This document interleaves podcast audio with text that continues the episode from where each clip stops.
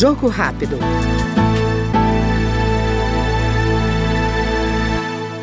A Comissão de Agricultura aprovou o projeto que altera vários pontos da lei da reforma agrária em vigor desde 1993 sobre a regularização de lotes ocupados sem autorização do Instituto Nacional de Colonização e Reforma Agrária, o INCRA.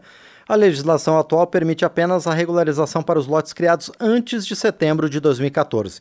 Segundo o relator da proposta, deputado Alceu Moreira, do MDB do Rio Grande do Sul, o objetivo é trazer segurança jurídica ao homem do campo. Uma das questões que nos esforçamos durante o governo anterior foi para aprimorar o sistema, usando todas as tecnologias para dar acesso às pessoas ao direito à escritura pública e ao registro. O que fizemos foi com segurança jurídica e aprimorando o sistema de tal maneira que mais de 50 mil pessoas estejam aptas a receber o título de propriedade já nesse momento. É uma mentira completa dizer que o enfraquece os trabalhos do INCRA. A proposta relatada por Alceu Moreira, do MDB Gaúcho, aqui no Jogo Rápido, altera vários pontos da lei da reforma agrária e está em análise agora pela Comissão de Constituição e Justiça.